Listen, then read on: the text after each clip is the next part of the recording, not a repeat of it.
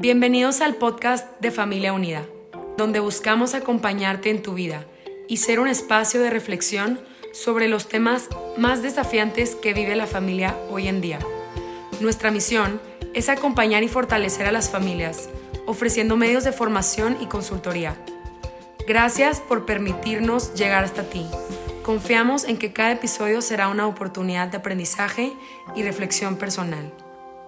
Las opiniones aquí expresadas son exclusivas del autor y no representan la postura de Familia Unida Internacional.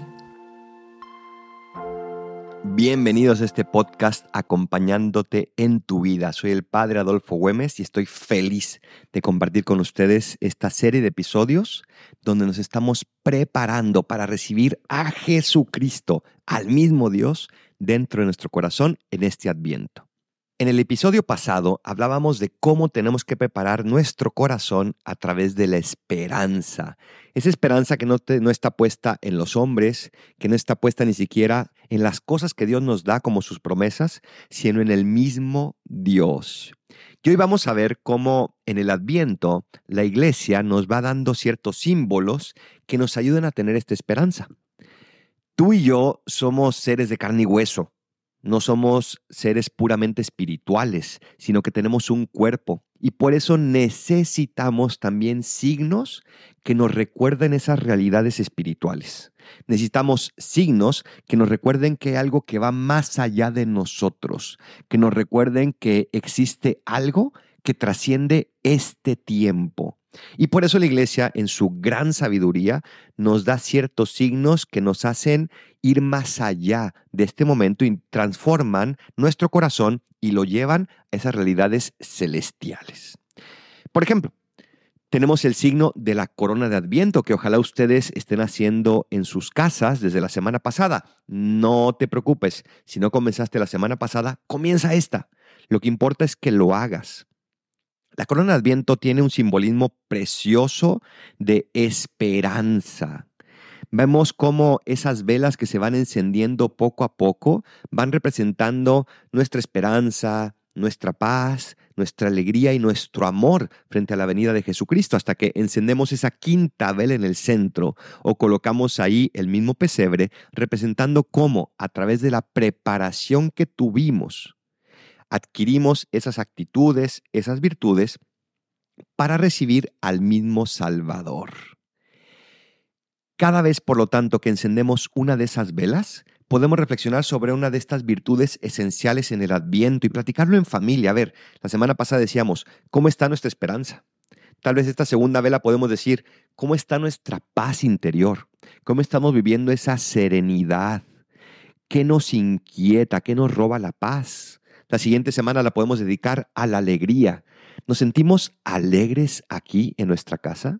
¿Nos sentimos contentos en nuestro hogar? ¿Qué nos da más alegría? ¿Qué nos la roba? ¿Qué nos la quita? Y tal vez la cuarta semana podemos hablar del amor. ¿Cómo estamos viviendo el amor entre nosotros, pero también el amor a Dios? ¿Qué nos ayuda a manifestar más ese amor? ¿Cómo nos sentimos más amados? ¿Cómo nos sentimos menos amados? Ya vemos cómo esas actividades que tienen algo externo, un símbolo externo, pueden ser como un trampolín en el cual en familia podamos reflexionar profundamente sobre el significado de las actitudes con las que tenemos que vivir el adviento y toda nuestra vida. Porque obviamente esperanza, paz, alegría y amor no son solo para el adviento. Son actitudes que todo cristiano tiene que tener en cada momento de su vida. Así es que les invito a poner una corona de Adviento y a ir prendiendo una velita cada domingo de Adviento. Si no tienes, ve por ella y hagan una oración. Busquen en internet oraciones para la corona de Adviento y van a encontrar muchísimas. Escoge la que más te guste y háganlo en familia. Ya verán cómo su familia, no importa la edad que tengan, no es solo una actividad para niños, no importa la edad que tengan, ya verán cómo su familia va a estar feliz de poder preparar el corazón y Dios va a estar actuando ahí.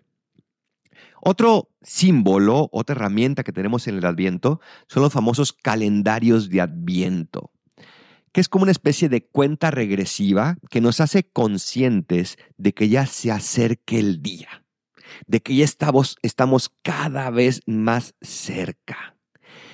Esta herramienta nos va dando también propósitos, nos va dando frases, nos va haciendo reflexionar de cómo cada día tenemos dos opciones. O vivir preparando nuestro corazón o simplemente dejarnos caer así como en una resbaladilla. Pero quién sabe a dónde vamos a llegar. Ojalá que a través de ese calendario de Adviento, donde vamos proponiéndonos cosas, se va transformando nuestra manera de actuar, de pensar e incluso de sentir, porque a través de esos ejercicios y actividades diarias vamos moldeando nuestro corazón.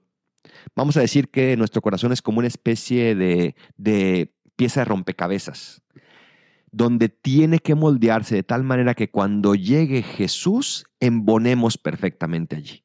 Y para eso nos ayuda el calendario de Adviento, que lo podemos tener puesto en un lugar visible en nuestra casa, que mm, lo podemos comprar o lo podemos imprimir o simplemente tener un calendario, una lista donde pongamos propósitos todos los días, de tal manera que efectivamente vayamos dando como esos pasitos conscientes, esos pasitos concretos hacia esa preparación de la venida de Dios. Esta Navidad no puede ser igual que la anterior. Esta Navidad tiene que ser distinta que las anteriores, tiene que ser mejor, tiene que ser más comprometida, tienes que encontrarte más plenamente con Jesús, porque Él vuelve para encontrarse contigo. No quiere que sea una Navidad igual que la anterior, quiere que sea una Navidad transformadora. Qué hermoso debe ser para Jesús llegar a un hogar y una familia que han preparado su corazón a través de estos actos, como el calendario de Adviento. Otro símbolo precioso y que ojalá no nada más sea un lugar, que no nada más ocupe un lugar en tu casa, sino que puedes tener varios. Y no solo en tu casa, también lo puedes tener afuera de tu casa, también lo puedes tener en tu trabajo, en tu escuela, en donde sea. Y es el pesebre. Esas figuras, ese Belén que representamos a través del nacimiento. Esas figuras que también van preparando nuestro corazón. Cuando vemos a José y María allí arrodillados, pero todavía sin ver al niño, porque aún no es Navidad. Cuando vemos a esos pastores que se acercan, que están allí buscando al Salvador. Cuando vemos a esos reyes magos que vienen de lejos para adorar a Dios, para darle sus regalos. Es hermoso cómo encontramos precisamente en ellos también un recuerdo de cómo tenemos que acercarnos a Dios, incluso físicamente.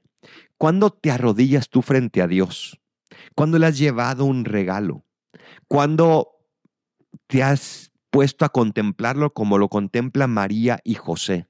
Esas figuras, por tanto, del nacimiento nos ayudan a revisar cómo estamos viviendo también exteriormente. ¿Qué tipo de relación estamos teniendo con Dios nuestro Señor? También con nuestro cuerpo. ¿Cómo estamos manifestando nuestro amor hacia Él, nuestra reverencia, nuestra adoración? En ese Belén que representamos, en ese nacimiento, vemos cómo recordamos también las escrituras, cómo estos dos esposos vienen de lejos y están buscando un lugar, no lo encuentran hasta que pues tiene que nacer en un establo. Vemos cómo están al lado de los animales y recordamos ese momento de pobreza radical que quiso vivir el mismísimo Dios. No un rey que quiso vivir una experiencia de pobreza como el cuento este del príncipe y el mendigo. No, no, no. Dios quiso ser pobre. Dios quiso nacer allí. Y el Belén no lo recuerda. Ojalá que si no lo has montado en tu casa, lo hagas ya. Ojalá que si no tienes uno, al menos dibújalo en una página o imprímelo, bajo una imagen, imprímelo. No importa si no tienes dinero para comprar uno, pero si lo tienes, dedica dinero y cómprate uno el más hermoso que puedas de acuerdo a tu capacidad económica. Porque eso te va a ayudar a ti a ser consciente de una realidad que sucedió hace dos mil años y que sigue sucediendo hoy cada día. Nuestro adviento nos ayuda a preparar nuestro corazón como ese pesebre que recibió a Dios nuestro Señor. Nuestro adviento nos ayuda a preparar el corazón de nuestro hogar para recibir a Dios en ese pesebre que es tu hogar y a utilizarlo como un hogar para el mismo Dios nuestro Señor. Así pues, estos símbolos del Adviento, hay muchos más, pero estos símbolos del Adviento nos ayudan como a sumergirnos en esa preparación espiritual. Y ojalá que tú al final de este podcast puedas decidir en tu hogar tener al menos, al menos un símbolo de estos hecho en tu hogar, de tal manera que toda tu actividad, que todas tus deseos, tus anhelos, incluso tus conversaciones, también puedan ir alrededor de esta esperanza de Cristo que viene a encontrarnos. Muchísimas gracias por haber compartido este episodio conmigo, acompañándote en tu vida, y les invito a conectarse la próxima semana para seguir escuchando cómo preparar el camino para la llegada del Salvador a tu hogar y a tu corazón. Soy el Padre Adolfo Güemes y de parte de Familia Unida les mando una bendición.